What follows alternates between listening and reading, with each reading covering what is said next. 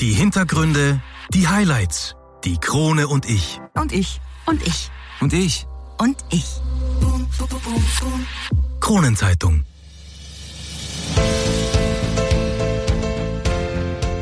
Einwürfe. Der erste Sportpodcast der Kärntner Krone. Die Audioplattform für Leistungssport, Vereinssport, Breitensport und Gesundheitssport. Ein Podcast zum Mitreden, zum Zuhören, zum Nachmachen. So bleiben wir alle in Bewegung. Ich bin Patrick Jochum. Schön, dass du mit dabei bist.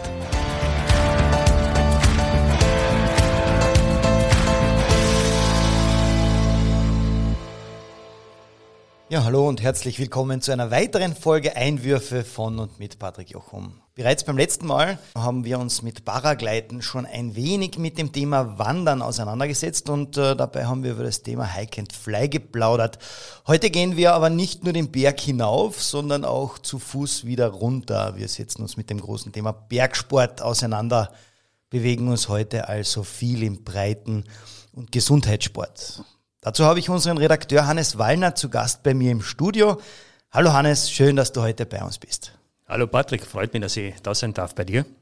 Hannes, du bist ja nicht nur selbst leidenschaftlicher Bergsteiger, sondern auch der Verantwortliche für den Inhalt und die Berichterstattung der Sonderausgabe Bergkrone. Und die eifrigen Krone-Leser wissen natürlich auch, dass die Bergkrone immer wieder am Sonntag erscheint. Starten wir aber gleich einmal mit deiner Person und äh, mit deiner Leidenschaft. Ähm, was fasziniert dich so beim Wandern und Bergsteigen? Ist es so der Respekt vor der Natur, das, vielleicht das achtsame Gehen, das konzentrierte Gehen, ähm, die Achtung vor dem Berg? Was, was ist es bei dir? Also das Schöne bei den Bergen ist einfach, dass sie wirklich für jeden etwas zu bieten haben. Ähm, jemand will achtsam gehen, jemand will hoch hinaus das komplette Spektrum bieten die, unsere Berge eigentlich. Und für mich selbst, ich finde immer wieder neue und unterschiedliche Zugänge zum Thema Berg. Hin und wieder stehe ich in der Früh einfach auf und sage, ich will heute irgendwas unternehmen, ich will raus, ich will auf, ich will irgendwo, ja, es kann nicht steiler sein und nicht höher. Und du gehst einfach los und dann gibt es halt wieder Tage, wo du nach einem anstrengenden Tag im Büro, in der Redaktion in Klagenfurt rausfährst, du hast die ganzen Geschichten des Tages noch im Kopf und du willst einfach nur irgendwie abschalten, einfach den ganzen Tag Revue passieren und das gelingt mir, wenn ich einfach gehen kann, einfach spazieren kann. Da muss ich nicht hoch aufkommen, da reicht mir irgendwo ein Stickel rund um eine Wörtersetzung gehen und oder auch hin und wieder am Heimweg, ich bin ja ein Geiltaler und pendel zwischen Kötschachmauten und Klagenfurt und ja, hin und wieder mache ich einen Umweg über die Nockberge und mhm. gehe einfach nur eine Runde spazieren. Und das ist für mich eigentlich dieses Thema Berg. Es bietet wirklich für jeden etwas, egal was für Alter, ähm, was für Körperform, was für Fitnesslevel, wurscht was. Also es macht einfach nur Spaß und es ist für mich das größte Outdoor-Fitness-Center, das es gibt auf der Welt.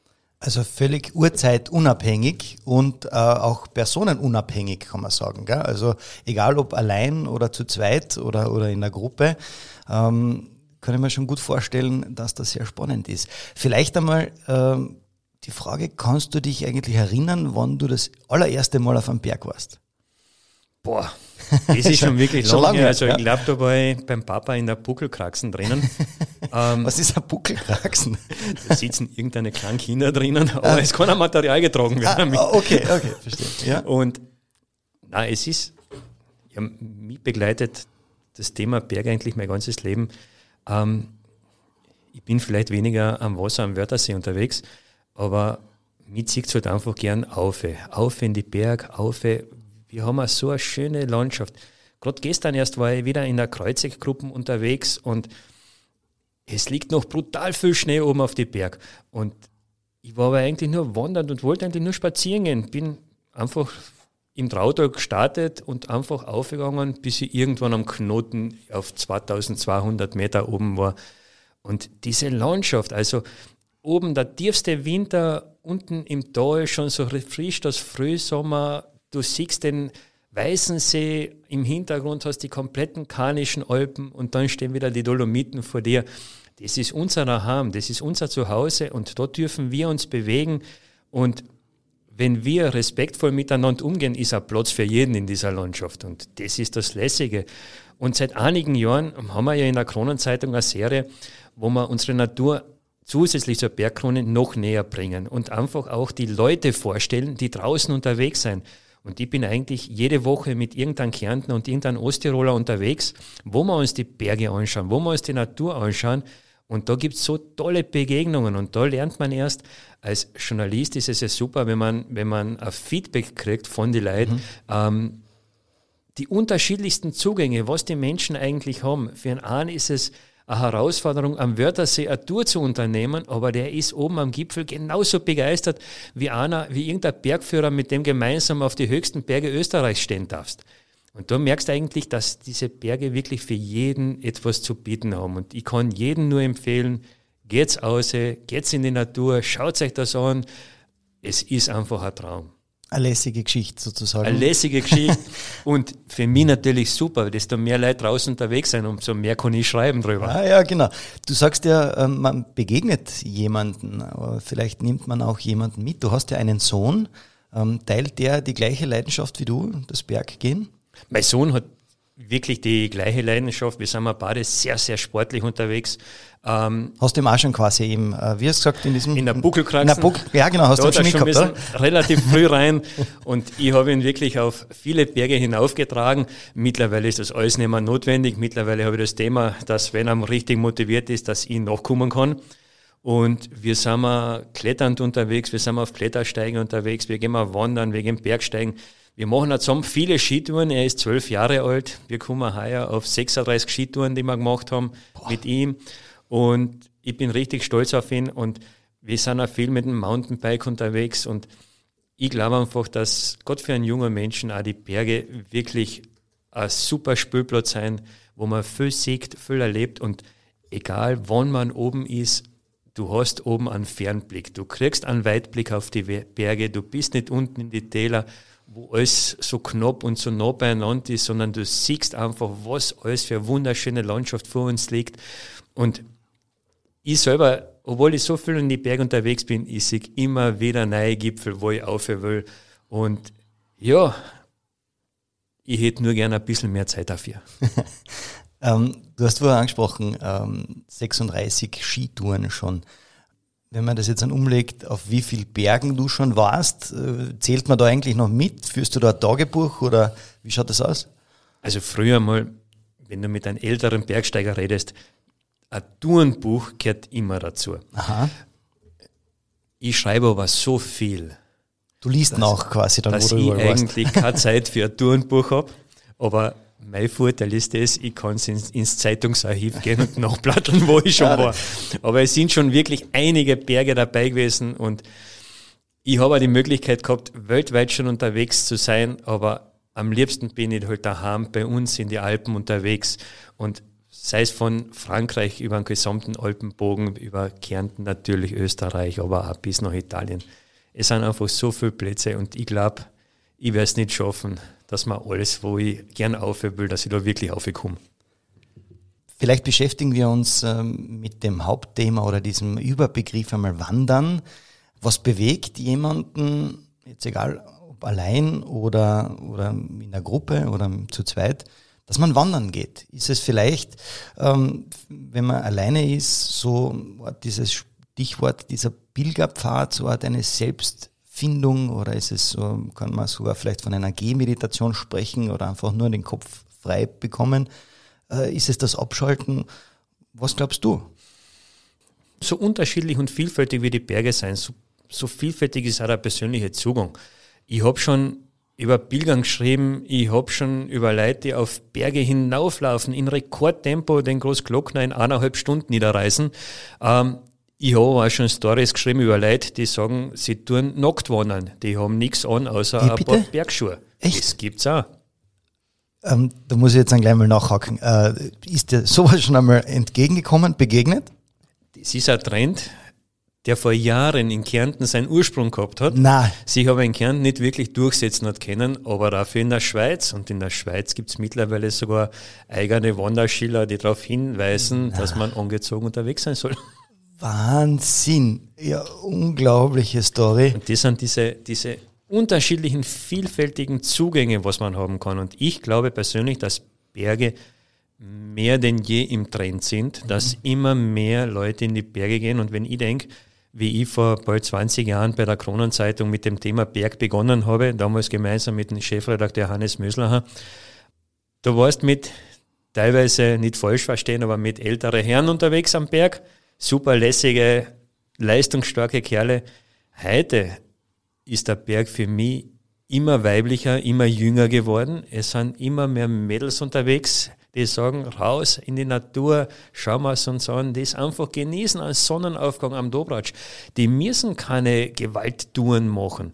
Die machen eine Genusswanderung, wo sie mit ihren Freundinnen unterwegs sind, wo sie einfach ein bisschen eine Bewegung, es ist ja dieser, dieses Bewegen ist ja im Trend. Wir schauen alle auf unsere Gesundheit immer mehr und da passt dieses Thema Berg einfach super rein und, und mich freut es halt echt immer wieder, wenn ich sehe, wie jung, wie dynamisch, wie motiviert die Leute heute unterwegs sind und es gibt, wie gesagt, schon keine Einschränkung.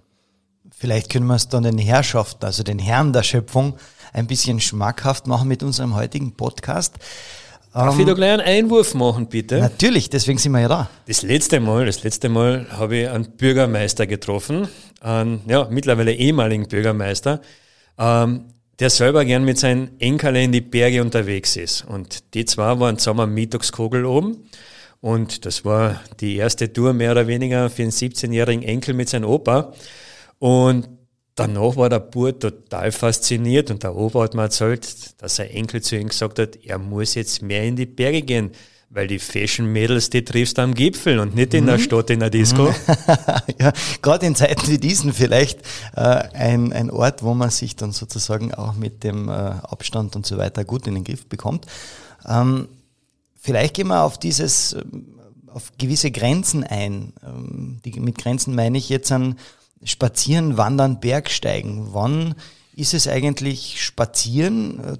Wo ist dann, wo fängt dann das Wandern an und äh, wo befindet man sich dann vielleicht schon im Bergsteigen? Ich kann mhm. heute am Wörthersee entlang spazieren, das genauso reizvoll ist, wie ich wandere über die Nockberge. Wandern ist halt eigentlich eher, da brauchst du Ausrüstung, du schaust ein bisschen mehr, du solltest eine Tourenplanung machen, weil die Berge können natürlich einen, relativ schnell seine Grenzen aufzeigen.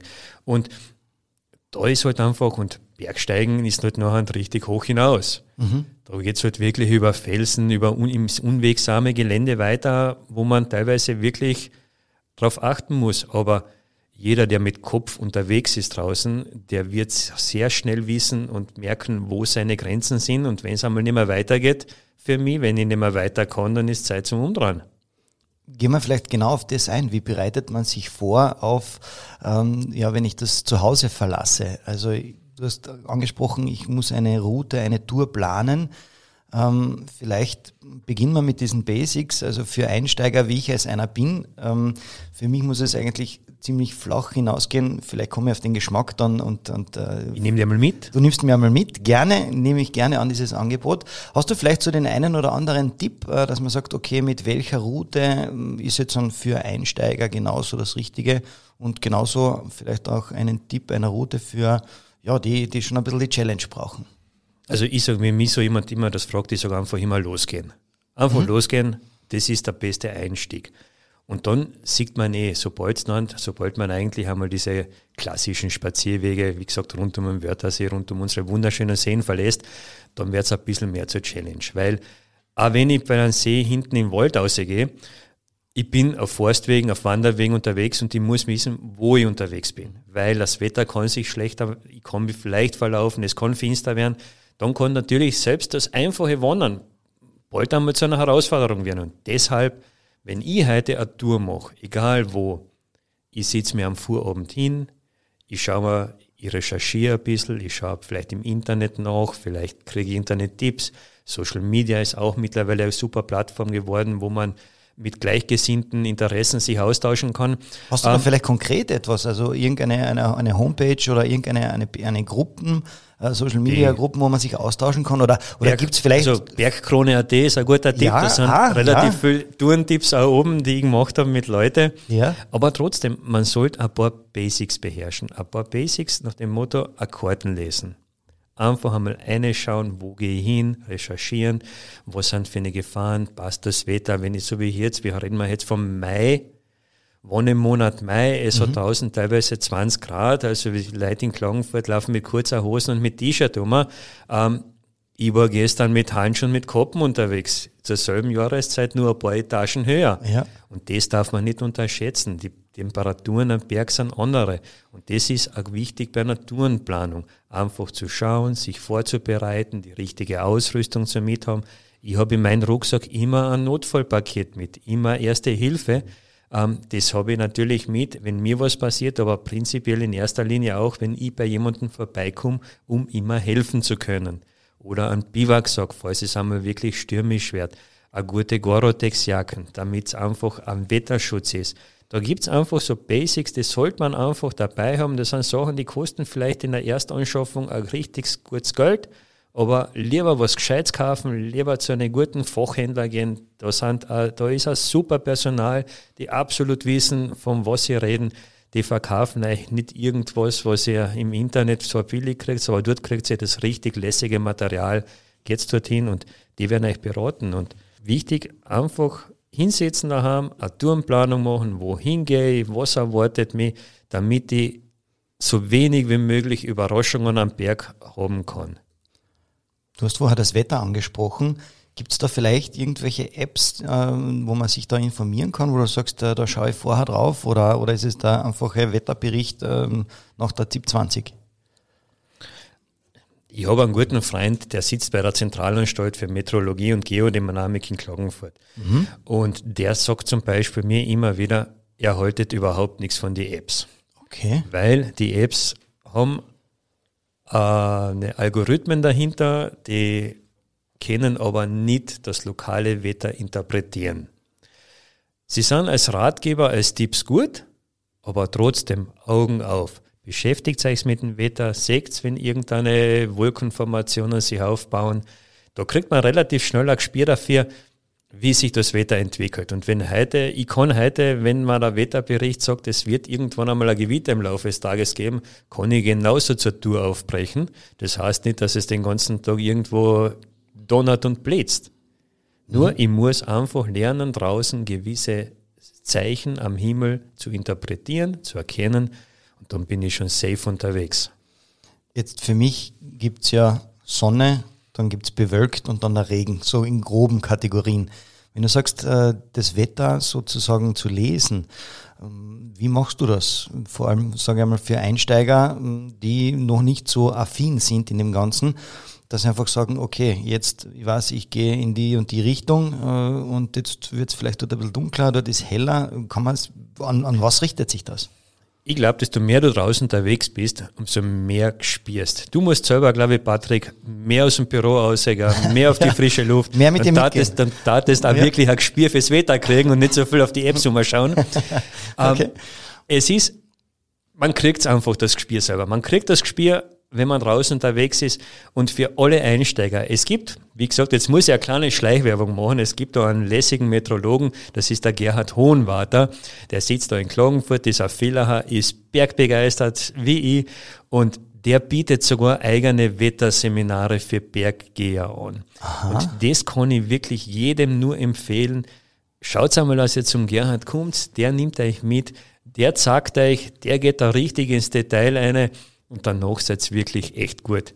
Und natürlich, ihr wisst ja, ich habe schon drüber geschrieben. Ja, also danach sind wir dann alle wetterfest. Ähm, jetzt haben wir sozusagen äh, die Vorbereitung, aber du hast es vorher schon ein bisschen so angerissen. Ähm, zu einer guten Vorbereitung gehört auch die Ausrüstung. Das heißt, guter Rucksack und was muss in diesem Rucksack alles drinnen sein? Ein guter Rucksack ist auf alle Fälle wichtig. Also das ist das Einzige, was mir vielleicht persönlich nicht gefällt, wenn ich am Berg Leute treffe, die keinen Rucksack dabei haben. Mhm, warum? Weil sie können mitnehmen und mir gefällt es nicht, weil ich dann weiß, die haben nichts mit. Mhm. Und das Wetter kann umschlagen und dann kann eine einfache Wanderung relativ schnell gefährlich werden. Und gefährlich, dann reden wir richtig gefährlich. Und wenn einmal eine Bergrettung ausrucken muss, dann ist wirklich Feier am Dach. Und Deswegen, ich kann diese ganzen Sachen relativ leicht vorausschauen. Wir haben heute mehr technisches Equipment denn je. Jeder von uns hat das Smartphone, wo ich sehe, ähm, wo ich bin, wo ich genau meinen Standort orten kann, wo ich mich selber bewege. Und deswegen, da gehört im Rucksack zum Beispiel für mich einfach eine wetterfeste Ausrüstung. Eine, gute Gore-Tex-Jacken, die sorgt dafür, dass ich nicht nass werde, dass ich nicht auskühlen kann. Ähm, das ist schon einmal wichtig. Es gehören auch für mich, ich habe im Sommer immer ein paar dünne Handschuhe dabei. Ich habe immer ein Koppen dabei, weil es kann natürlich passieren, du bist irgendwo eine längere Tour und auf einmal wird das Wetter schlecht. Ja, mein Gott, ist halt so, aber wenn ich das richtige Material mit habe, dann passiert mir überhaupt nichts. Mhm. Dann bin ich prinzipiell, komme ich trocken an einem größten stürmischen Regen.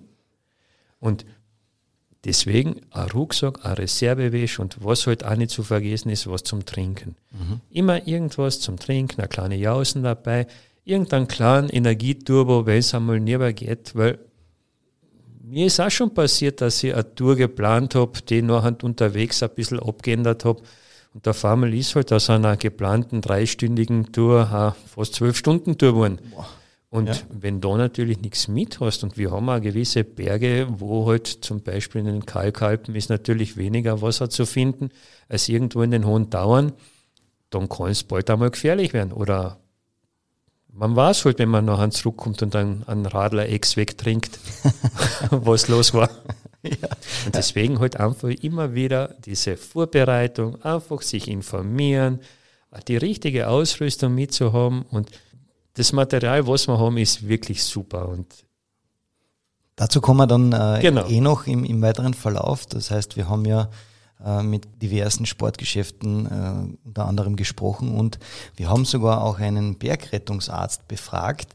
Zudem kommen wir vielleicht später noch. Jetzt für mich, ich muss immer mit Gerüchten aufräumen.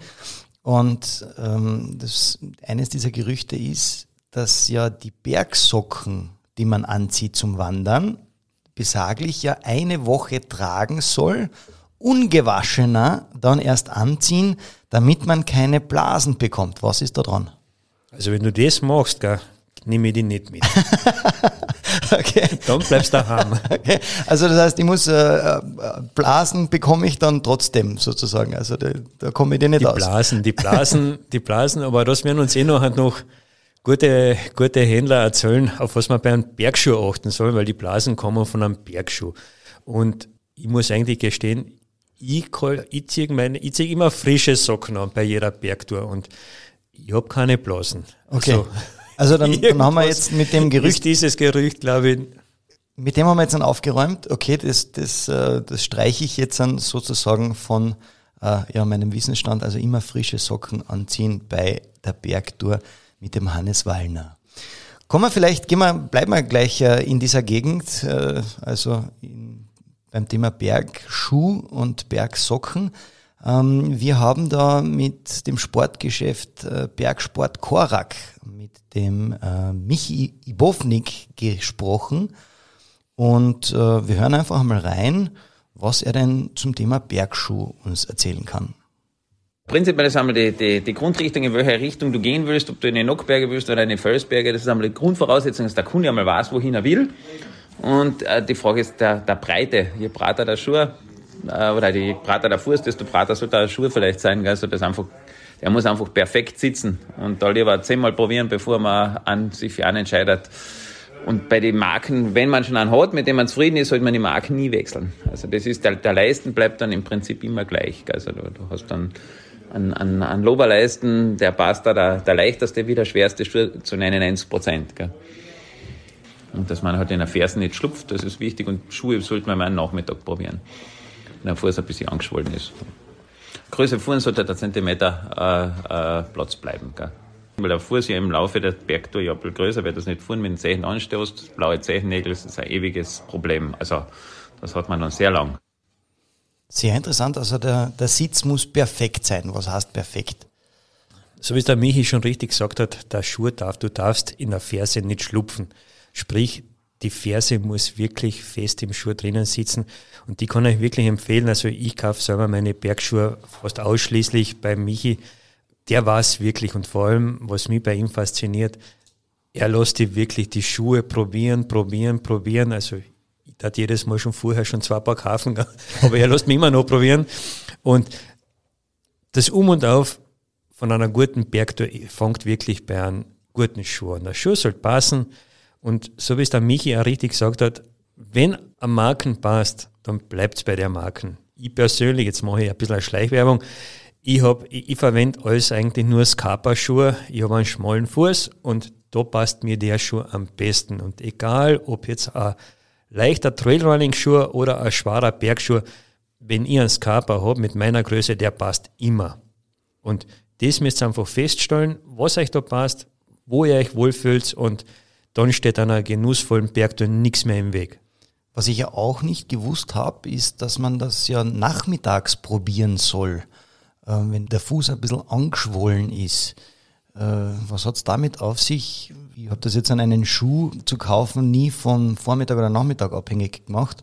Ähm, ist aber trotzdem interessant, oder? Dass es, äh, dass es doch am Nachmittag besser sein soll. Ja, lieber Patrick, du sitzt halt viel zu viel. Ja. Du musst mehr gehen. Gell? Du gehst nicht runter von dem Ganzen. Ne? Das gefällt mir natürlich. Und es ist halt wirklich am Nachmittag, wenn du dich bewegst, wenn du aktiv bist, es wird der Fuß im Laufe des Tages einfach größer. Und deswegen sagt man beim Bergschuh, weil er ja richtig passt, weil der Fuß ja in einem Bergschuh eigentlich mehr belastet wird als in eine Ballerinas, mit dem man irgendwo am Strand spazieren geht vielleicht.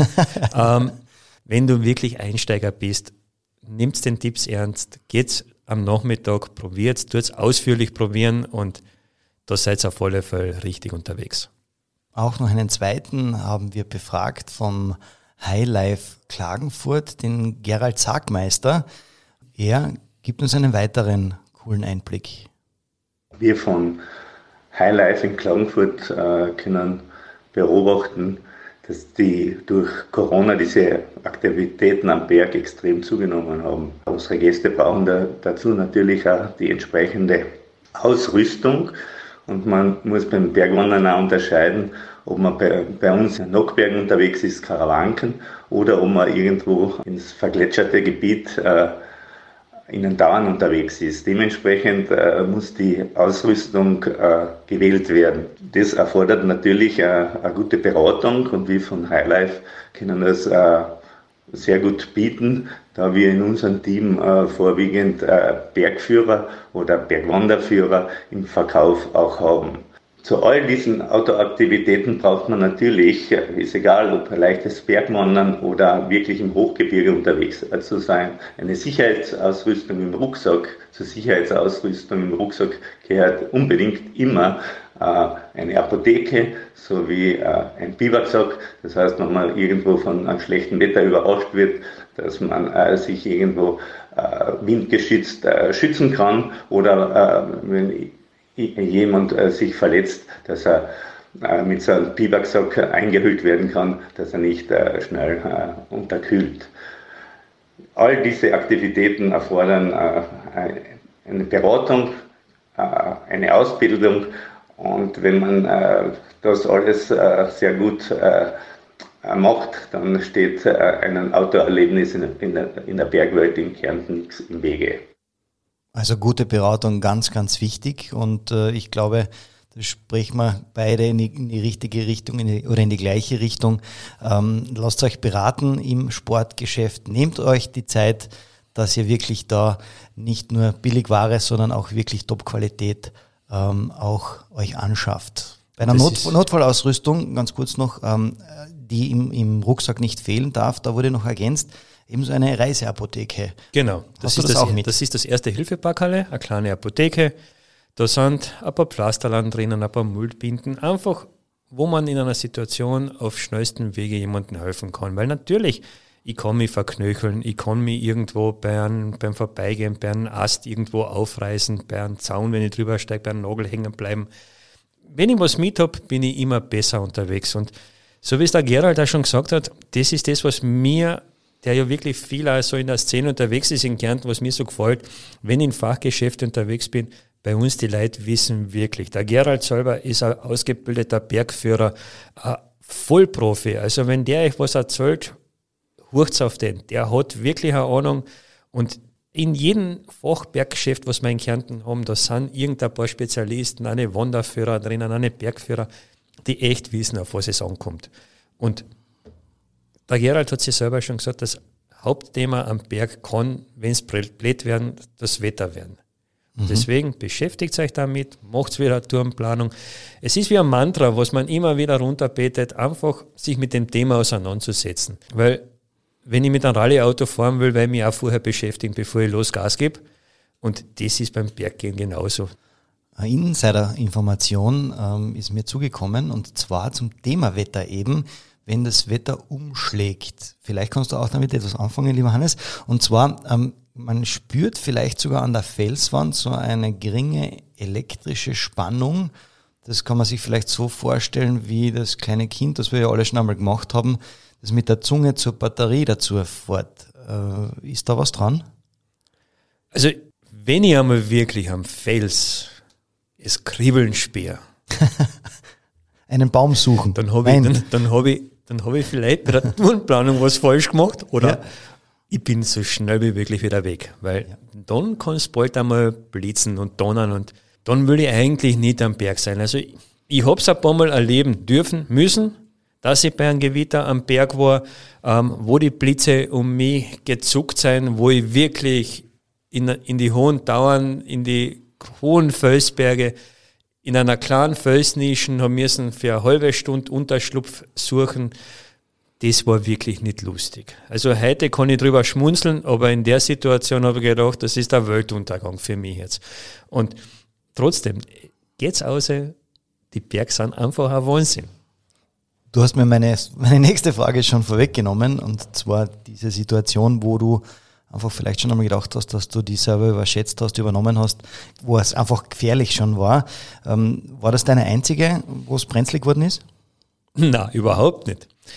Ich habe die Möglichkeit, dank meinem Beruf, danke, dass ich die Bergkrone schreiben darf, dass ich auch mit wirklich viele verschiedenste Bergmenschen in Kontakt treten darf. Und da sind teilweise wirkliche, echte Vollprofis dabei und wenn man glaubt, dass man denen halt so schnell nachsteigen kann, ja, dann zeigt da der Berger relativ schnell eine Grenzen auf. Und ich war natürlich schon oft auch in Situationen, wo ich gesagt habe, okay, hm, war das notwendig, hast du ein bisschen überschätzt und ähm, wenn irgendwann einmal mit, mit, mit in irgendeiner Steilrin in der Koschuta drinnen stehst, wo gefühlsmäßig es eigentlich schon fast überhängend weitergeht und oder auch irgendwo beim Klettern, wo auf einmal dahinter kommst, dass eigentlich relativ viel Luft unter den Sohlen jetzt gerade ist.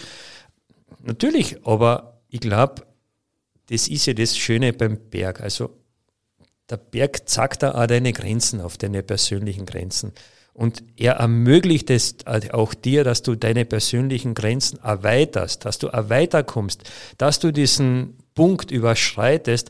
Und das bringt dir vielleicht sogar als Mensch auch ein bisschen weiter, weil du einfach sagst, ich gehe einen Schritt, ich, ich gebe ein bisschen Etzale mehr, ich gebe ein bisschen mehr Gas, ich tue ein bisschen mehr. Und, und auf einmal stehst oben und alles geht auf und du siehst diese Weite und und von dem Moment, die ganzen Gedanken, wo du vielleicht gehabt hast, du jetzt vielleicht soll ich umdrehen oder so, das ist alles weg. Mit einer Sekunde und du siehst nur noch Landschaft und das ist so schön. Und ich hab Momente erleben dürfen, wo ich zu zweit mit einem von meinen besten Freunden allein am Glockner hab sitzen dürfen. Das sind Momente, die sind unvergessen. Das ist etwas, an das werde ich mich vielleicht in 20, 30, 40 Jahren vielleicht noch erinnern dürfen das sind schon Momente, wo du sagst, das ist deine Heimat, das ist dein Zuhause, sind wir stolz drauf, halten wir es in Ehren, passen wir drauf auf. Sehr cool, sehr, sehr cool. Ähm, stelle mir sehr, sehr spannend vor und äh, das Panorama kenne ich ja bis dato leider nur von diversen Lieber Postkarten. Patrick, das Angebot steht. ja, ähm, bevor wir noch zum äh, zweiten Teil kommen, wo wir uns ein bisschen mit Verletzungen und äh, wo auch der Bergrettungsarzt Dr. Roland Rauter uns noch ein paar Hinweise geben wird. Machen wir eine kurze Unterbrechung, kurze Pause und dann quatschen wir zwei noch ein bisschen. Also dranbleiben, es lohnt sich. Bis gleich. Die Hintergründe, die Highlights, die Krone und ich. Und ich. Und ich. Und ich. Und ich. Kronenzeitung. Wir sind zurück wieder im Krone-Studio mit unserem Krone-Redakteur Hannes Wallner. Kommen wir gleich zur Bergkrone, deinem Baby. Ähm, deine Highlights, deine Artikel, alles, was du bis dato zu Papier gebracht hast. ist dir da irgendetwas besonders in Erinnerung geblieben? Die Bergkrone für mich selbst als Journalist ist eigentlich selbst was total Faszinierendes. Also das ist etwas, was ich wirklich so gern mache, ähm, weil ich die Möglichkeit habe, immer neue Sachen zu entdecken und vor allem Menschen zu entdecken, die in unserer Bergwelt wohnen. Und da gibt's Erlebnisse und Momente, die ich einfach persönlich nicht missen möchte. Und da sind wirklich Leute unterwegs, Leute daheim, da arbeiten Leute, die für mich so faszinierend sind. Da habe ich vor Jahren einmal ähm, eine Hüttenwirtin kennengelernt, ähm, in den hohen Tauern oben, die ihr Leben lang schwer gearbeitet hat und viele denken halt immer so, ja, Pension, jetzt habe ich es geschafft irgendwo, jetzt kann ich leben, Freiheit. jetzt habe ich Freiheit. Und die Frau ist damals her und hat gesagt, nein, ich erfülle mir jetzt meinen Lebenstraum. Ich werde Hüttenwirtin. Und hat da, wo alle anderen eigentlich aufhören, irgendwie, hat die erst richtig durchgestartet. Und hat bis knapp vor 80 Jahren ist die wirklich Hüttenwirtin gewesen in einer Berghütte. Und wo? Wo, wo ist die? Das war die Polynik-Hütte ja? ähm, in Kärnten, im Mölltal oben. Und generell, mich faszinieren diese Hüttenwirte sowieso. Also ich liebe es, in Hütten vorbeizukommen, vorbeizuschauen. Das sind einfach so liebe Leute und so sympathische Menschen, diese Hüttenwirte. Und allein das letzte Mal war ich auf der Oberwalder Hütte in, im Nationalpark Hohe Tauern, die zählt da zu den höchstgelegenen Hütten Österreichs, liegt in knapp 3000 Metern und wird von einer Osttiroler Familie bewirtschaftet und du kommst eine, vor der Hütten liegt der komplette Pasterzenboden, du siehst nur Schnee und Eis und hast die Hütten und dann kommst eine und dann wirst du so, so warm, so freundlich, so, so offenherzig von den Wirtsleit empfangen. Du kriegst einen flambierten Kaiserschmarrn, jetzt ah, ringt man schon ja, wieder das ja, Wasser im Mund zusammen. Also, das ist, und das sind so Momente, das ist, eine Hütten zu bewirtschaften. Das ist alpine Infrastruktur, von wir, von der wir Wanderer alle profitieren und genießen. Nicht nur, weil wir gutes Essen kriegen, weil wir ein Dach über den Kopf haben, sondern auch, weil es ein, ein Sicherheitsanker ist, irgendein kleines Sicherheitsnetz von uns, wo wir uns, wenn es einmal schlecht wird, das Wetter auch zurückziehen dürfen. Und dass es diese Hütten gibt, das ist für mich aber alles andere als selbstverständlich. Und das ist, und ich war dabei im Frühjahr und ich weiß, was es heißt, dass eine Hütten bewirtschaftet werden kann, irgendwo auf 3000 Meter oder 3400, so hoch wie die Adlersruhe ist, die höchste Schutzhütten Österreichs unterm Glocknergipfel. Ähm, da braucht's Materialseilbahnen, da braucht's Hubschrauber, damit die einmal die, die, die Birlern, die wir da oben gern zupfen, ähm, dass die da überhaupt aufkommen, das ja. ist alles keine Selbstverständlichkeit. Und deswegen glaube ich ja, dass wir alle zusammen Respekt und ein bisschen eine Wertschätzung auch diesen ganzen Hüttenwirten gegenüberbringen müssen, die für uns da sein gell, und die uns empfangen. Und also, wie gesagt, also ich kenne viele Hüttenwirtinnen und Wirte und jeden von ihnen, da ich gern wieder und besuche immer wieder aufs Neue. Genauso auch wie die ganzen Menschen, die ich da kennengelernt habe. Ähm, da war ich vor Jahren einmal, oder vor, genau kann ich sagen, zwei Jahren war ich einmal in der Kreuzeck-Gruppe unterwegs, am Kreuzeck-Höhenweg. Und viele von euch kennen es ja. Und da oben steht auf einmal auf 2300 Meter ein Postkastel. Mitten in den Berg, komplett allein, am Kirchentürl oben. Denke ich mir, okay. Ja. Den Briefträger darf ich gern kennenlernen. Dann habe ich recherchiert und bin dahinter gekommen, da gibt es tatsächlich einen. Na. Und das ist ein Almholter, ein ganz sympathischer Kerl, den habe ich dann in seiner Hütten besuchen dürfen. Und der da oben auf die Viecher aufpasst, weil die sind für mich sowieso in unserer Bergwelt die Heroes schlechthin, die ganzen Almholter. Und der zum Beispiel hat sich eine Jux und Dollerei gemacht, der hat gedacht, er haltet da immer da oben seine Kier und seine Schaf und siegt immer die ganzen Wanderer und hat gedacht, die muss er ein bisschen auf die Schaufel nehmen, weil er ein lieber Kerl mhm. ist und hat sich hat mit viel Mühe den größten Briefkasten, den er irgendwo gefunden hat, da aufgetragen. Ja, irgendwo muss ja die Kronenzeitung auch abgelegt werden. Ja. Genau, und oh. hat, und hat da oben tatsächlich nachher selber Briefe geschrieben und da einige dann.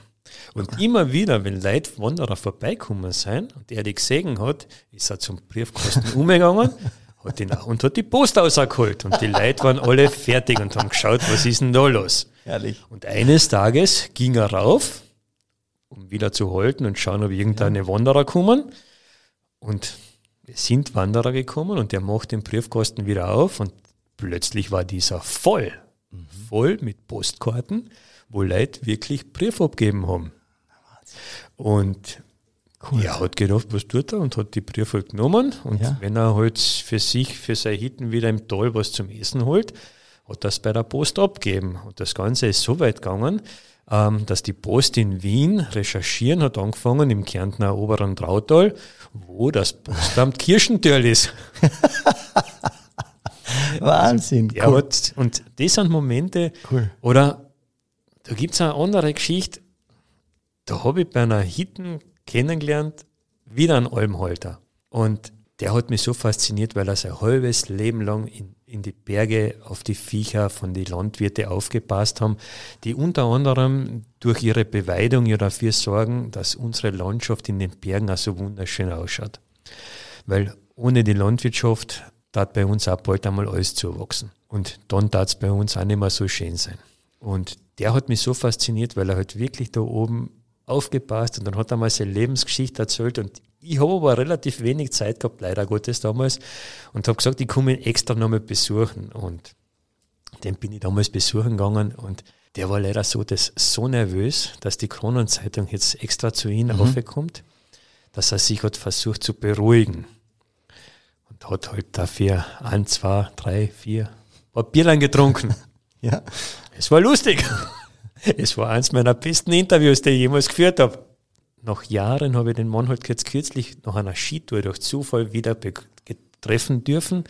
Und das war für mich auch so ein lässiges Erlebnis. Ich habe ihn nicht erkannt, muss ich gestehen, aber er mich sofort. Und er hat mich sofort zu sich privat daheim im Tal eingeladen und hat mir gezeigt, wie in der Kuchel und im Wohnzimmer mein Artikel, den ich bei ihm damals abschreiben dürfen, aufhängt. Den er aufgehängt hat, eingeräumt hat und er hat sich, nach Jahren hat er sich bei mir bedankt, dass ich als Journalist damals was schreiben habe über ihn. Und für mich war das einfach so schön, wenn du, weil das ist das, was für mich als Journalist die schönste Wertschätzung ist, wenn irgendeiner sagt, mit deinem Artikel habe ich Freude gehabt, dein Artikel hat irgendwas verändert bei mir und das ist auch ein Grund, warum ich Journalist bin und warum ich halt gerne über Bergstories schreibe. Super cool. Jeden Sonntag die Bergkrone bei uns in der Kronenzeitung. Also es zahlt sich wirklich aus, da reinzuschauen. Und ich merke schon, also wir könnten jetzt dann da sicherlich noch einige Stunden verbringen und du würdest uns sicherlich noch sehr, sehr viele tolle Geschichten erzählen. Kommen wir aber vielleicht. Da hätte ich aber noch eine. Ja. Eine Geschichte, wo Alpinpolizisten auf Wien an der Gletscherspalten vergessen haben. Oh. Aber das lassen wir lieber. Okay, okay, vielleicht dann bei Teil 2 oder bei der Fortsetzungs-Podcast-Folge von Einwürfe kommen wir vielleicht darauf noch zu sprechen. Ähm, was mich immer wieder bewegt, ist so das Thema Verletzungen und Verletzungsrisiko. Ähm, vielleicht gehen wir noch ganz kurz auf das ein. Ähm, was sind deine Erfahrungen zum Thema Richtung Selbsteinschätzung? Inwieweit ist äh, dieser Faktor auch für Kinder interessant, dass man da wirklich bei der Tourenplanung auf die Länge und der Schwierigkeit auch darauf achtet? Und was sind so diese Unfallursachen oder so diese typischen Übermüdungserscheinungen, Erschöpfungen. Wie sind deine Erfahrungswerte dazu? Da sind wir eigentlich schon wieder bei der Tourenplanung. Du merkst, das ist ein Mantra. Das zieht sich durch. Das zieht sich durch. Ähm, natürlich, Verletzungen können passieren. Die häufigste Verletzungsursache ist aber nicht der Absturz aus irgendeiner Felswand oder so, sondern das Stolpern, das Herfliegen, das normal über die Viers stolpern, weil ich vielleicht schon zu lang unterwegs bin, weil ich keine Pause gemacht habe, weil ich vielleicht zu schnell gestartet bin und dann hat mir die Energie gefällt irgendwo. Wenn ich aber jetzt in einer Gegend unterwegs bin, wo ich noch nie war, dann nehme ich ein Tempo, wo ich gemütlich bin, wo ich genussvoll, wo ich nicht einmal merke, dass es eine Anstrengung für mich ist. Und da habe ich nachher das Thema, da kann ich schon viele Gefahrenquellen ausschalten. Und für mich der zweite Punkt ist da einfach, wenn ich dann Leute mit mir unterwegs sind, dann werde ich natürlich auch auf die schauen. Dann werde ich natürlich achten, wenn ich zum Beispiel heute meinen Bur mit habe, dann werde ich ihn auf, auf irgendeine gefährlicheren Stellen, dann nehme ich halt einen kleinen Strick mit, ein kleines Seil, dann bind ihn irgendwo zu mir zu. Und das Ganze kann ich spielerisch machen, dass es dem Kind sogar Spaß macht. Oder das Gleiche trifft auch, wenn sich jetzt irgendwo jemand einfach unsicher findet ich habe immer irgendwo ein kleines Rebschnirtel im, im Rucksack, wo ich sage, da kann ich ein paar Meter überbrücken, wenn ich schon so ein Gelände. Aber ich suche natürlich immer, da sind immer Notsituationen. Es zahlt sich oft aus und es ist besser, ich mache einen Umweg, bevor sich irgendeiner wehtut. Und genau zu dem Thema Erschöpfung haben wir mit dem Bergrettungsarzt Dr. Roland Rauter gesprochen. Und was er zu sagen hat, da hören wir am besten selber rein. Bei der allgemeinen Erschöpfung wenn ein Berggeher einfach zu lang oder zu schnell unterwegs ist, passiert Folgendes, dass derjenige durch die hohe Pulsbelastung, durch die Anstrengung seine Energiereserven aus den schnellen, aus den kurzen Energiespeichern rasch verbraucht. Daher auch der im Alpinismus bekannte Spruch, Gehe langsam, dann gehst du weit. Von daher klar erklärbar. Man muss seine eigenen Grenzen kennen und Grenzen sind hier gemeint seine eigenen Pulsgrenzen. Diese müssen einfach im aeroben Bereich bleiben. Sie dürfen nicht in den anaeroben Bereich hinaufgehen. Dann vermeidet man diesen Erschöpfungszustand und kann auch weit und lange gehen. Das ist ein cooler Spruch, oder? Gehe langsam, dann gehst du weit. Siehst du das auch so? Ja, also früher hat man einmal gesagt, also so, so äh, drei Stunden könntest du schon durchgehen am Stück ohne Pause. Wenn du das schaffst, dann hast du ein richtiges Tempo gewählt. Ähm, wir haben ihn auch noch zum Notfallverhalten allgemein äh, befragt und hören da rein, was er dazu zu sagen hat. Zur Frage, wie verhält man sich in einem Notfall, muss vielleicht zuerst einmal die Frage gestellt werden, wie erkenne ich einen Notfall und, unterscheide diesen von einem, Anführungszeichen, Bagatellfall. Das ist ganz sicher eine sehr schwierige Unterscheidung, die auch für einen Profi oft in der Anfangsphase gar nicht leicht zu erkennen ist. Ein weiterer klarer Warnhinweis wäre, wenn diese Beschwerden auch noch Absetzen der körperlichen Belastung, also noch, noch Hinsetzen, noch Ruhe, nicht aufhören, sondern immer im gleichen Ausmaß bestehen bleiben oder sogar schlimmer werden. Ein weiterer Warnhinweis ist die allgemeine Beobachtung des äh, Bergkameraden oder des Verwandten, der mit uns diese Tour macht. Wie geht es dem? Welche Hautfarbe hat er? Welchen allgemeinen Eindruck macht er? Auch das verrät sehr oft bereits, dass etwas anders ist als sonst.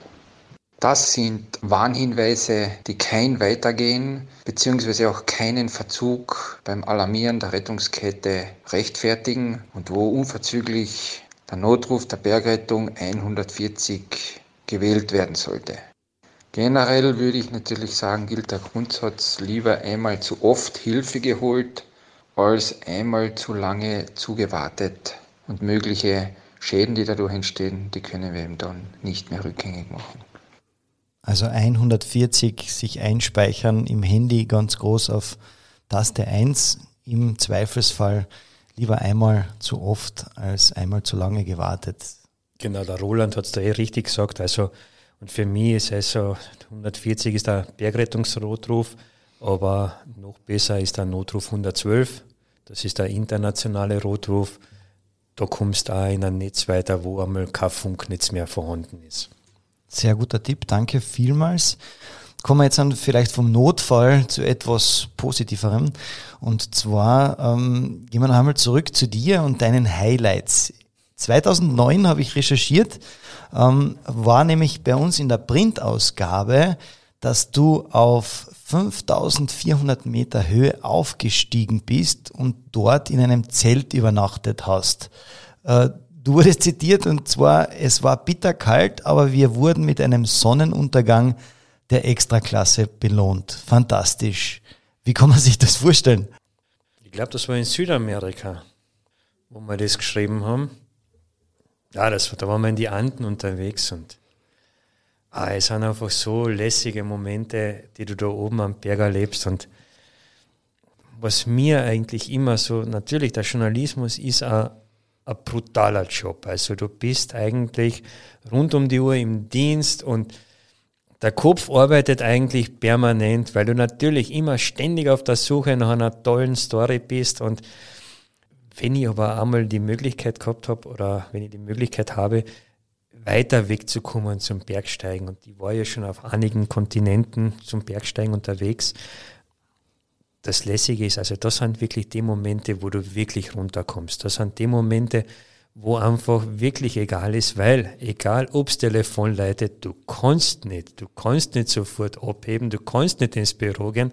Da kann ein Chefredakteur in einer Redaktion in Klagenfurt noch so hupfen, dann geht's nicht. Mhm. Und da stellt sich dann Momente ein und du bist halt oben auf einem Berg, es ist biberkalt und der Wind pfeift und, und du, du schlafst eigentlich ganz wenig und also da kann ich mich gut drin reinversetzen, wenn du bei minus 25 Grad und 100 kmh Sturmspitzen, genau. also da machst du überhaupt kein Auge zu, oder? Na, du machst wenig, du schlafst wenig, aber trotzdem, trotzdem, es ist dieser Moment, das ist, das ist pures Leben, also das ist wirklich, das ist, auf einmal bist du in einem komplett anderen Mechanismus, du bist in einem komplett neuen Modus drinnen. Du bist einfach fokussiert, du bist hier im Jetzt, du bist hier zum Bergsteigen, du hast ein Ziel, du willst dieses Ziel erreichen. Und dafür bist du auch gewillt, einen gewissen Grad an, an Leideswillen, den du auf die nimmst, wo du sagst, okay, es ist halt, ich bin in keiner Komfortzone in dem Moment unterwegs. Und das ist ja genau das, was diese ganzen vielen Bergsteiger auch alle immer sagen. Also, es ist eine Herausforderung, es ist eine Challenge. Ähm, das sind halt diese, diese klaren Momente, wenn du halt dann einmal aus einem Zelt rausflugst und aus und du siehst einen Sonnenauf- oder Untergang und die sind Momente, die sind, die sind Gänsehautmomente in der Situation, wo du wirklich, das ist einfach lässig und es ist total, also ich tue mir jetzt richtig irgendwie schwer, das Ganze zu beschreiben, ähm, obwohl es, obwohl es gerade wie ein Film bei mir vom Auge runterläuft. Ähm, du bist mit, mit irgendeinen Kumpels unterwegs und das ist einfach pures Leben. Und für das, für solche Erlebnisse opfer ich jede, jeden Sprung in den superschönen Wörthersee und, und jedes Eis, was irgendwo am Ufer ist. Ähm, das sind einfach wirklich Momente, das kannst, das musst einfach erleben. Und das Gleiche ist, wenn du heute am Gipfel vom Glockner stehst. Du stehst am höchsten Punkt Österreichs und auf einmal siehst, wie die Sonne aufgeht und wie die Sonne die ersten Berggipfel, die höchsten Spitzen des Landes einfärbt in dieses warme Morgenrot. Das ist, das ist irre. Das musst einfach erleben, um, um zu wissen, wovon Bergsteiger da reden. Ein richtig schönes Schlusswort, lieber Hannes. Ähm, wir sind aber noch nicht ganz beim Ende angelangt. Vorher kommen wir noch ja, zu meiner Lieblingskategorie, zu den fünf Spitzen der Krone. Ich darf dich bitten, zu den Fragen, die ich äh, dir stelle, ganz kurze Antworten zu geben, ohne lang zu überlegen und dann vielleicht ganz kurz, äh, warum du diese Antwort gibst. Okay? Bist du bereit? Jawohl. Okay. In den Sonnenaufgang oder in den Sonnenuntergang wandern? Sonnenaufgang, man glaubt es nicht, aber ich bin ein Frühaufsteher. Und das ist für mich was Lässiges, in einem Sonnenaufgang unterwegs zu sein. Alleine oder in Gesellschaft auf den Berg? Ich bin extrem viel beruflich mit Leid unterwegs und ich liebe es. Ich bin gern mit Leid, aber ich genieße ja die Momente alleine. Murmeltier oder Schneehase, wem begegnest du lieber unterwegs? Eindeutig den Schneehasen, den siege ich nicht. okay, vielleicht die Schneehasel. Okay, Wetter, App oder Intuition und Auge, wem vertraust du mehr? Ganz klar der Intuition, dem Auge, weil das Wetter kann ein paar Kilometer weiter kann es schon ganz anders sein. Und das verratet man noch die beste App, das gibt nicht. Und das möchte ich unseren Zuhörern noch sagen. Wir leben in einer der schönsten Bergregionen, die ich persönlich kenne. Also ich war wirklich von Kanada, Alaska über Südamerika, Afrika, in Asien und es gibt so schöne Plätze. Aber die Berge, die wir tagtäglich sehen, das ist unsere Heimat. Und das sind so lässige, da sind wirklich lässige Berge dabei und das sind Gipfel, wo ich mit hunderten Menschen oben sein kann, aber auch allein. Und die, die sind nur wenige Meter teilweise auseinander. Und geht's aus, schaut euch die Natur an, genießt es, genießt die Momente und vor allem schauen wir auch drauf. Gehen wir achtsam miteinander um, gehen wir respektvoll miteinander um, ähm, respektieren wir Grundeigentümer, respektieren wir Jäger. Ähm, es ist Platz für jeden. Ähm, passen wir aufeinander auf, genießen wir das, was wir vor der Haustür haben und ja, und ich freue mich auf alle Fälle, wenn wir uns vielleicht einmal irgendwo draußen im Gelände unterwegs auf einem Gipfel oder so begegnen. Und scheut euch nicht, sprecht's mir an. Ähm, die besten Geschichten kriegt der Journalist immer noch, wenn er mit Leid redet und ich freue mich. Dann sage ich recht herzlichen Dank, dass du dir die Zeit genommen hast für unseren Podcast und uns zum Thema Bergsport Rede und Antwort gestanden hast. Danke, lieber Patrick, dass du mir eingeladen hast und dass ich bei dir sein habe dürfen. Ja, was folgt ist noch eine kurze Ankündigung für unsere nächste Folge. Wir haben zwei junge Kärntner zu Gast. Sie werden uns die Sportart Taifudo näher bringen. Das ist eine Kampfsportart. Und aus meiner Sicht ist Selbstverteidigung vor allem für Frauen extrem wichtig geworden. Und genau deswegen freue ich mich auf die Sportart Taifudo wahnsinnig und bin schon gespannt, was unsere Gäste erzählen werden. Solltet ihr dazu Einwürfe haben, euch etwas zum Thema Kampfsport und Selbstverteidigung interessieren, dann lasst es mich wissen. Oder solltest du der Meinung sein, dass genau deine Sportart die richtige für unseren Podcast ist, dann kontaktiere mich auf meinen Social Media Kanälen, abonniert meine Facebook-Seite Einwürfe der Sportpodcast der Kärntner Krone oder folgt mir auf Instagram auf einwürfe.patrickjochum oder schreibt mir einfach eine Mail an einwürfe.kronenzeitung.at.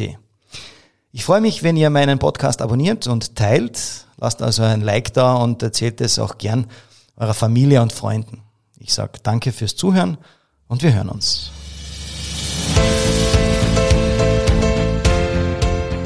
Du hörst Einwürfe, den Sportpodcast der Kärntner Krone von und mit Patrick Jochum. Wenn du mit uns in Kontakt treten willst, einwürfe.kronenzeitung.at, geschrieben mit UE oder über die Social Media Auftritte der Kärntner Krone. Den nächsten Podcast hörst du kommenden Mittwoch mit neuen Themen und wieder einem interessanten Special Guest. Die Krone und ich, wir hören uns. Die Hintergründe, die Highlights. Die Krone und ich. Und ich. Und ich. Und ich. Und ich. Kronenzeitung.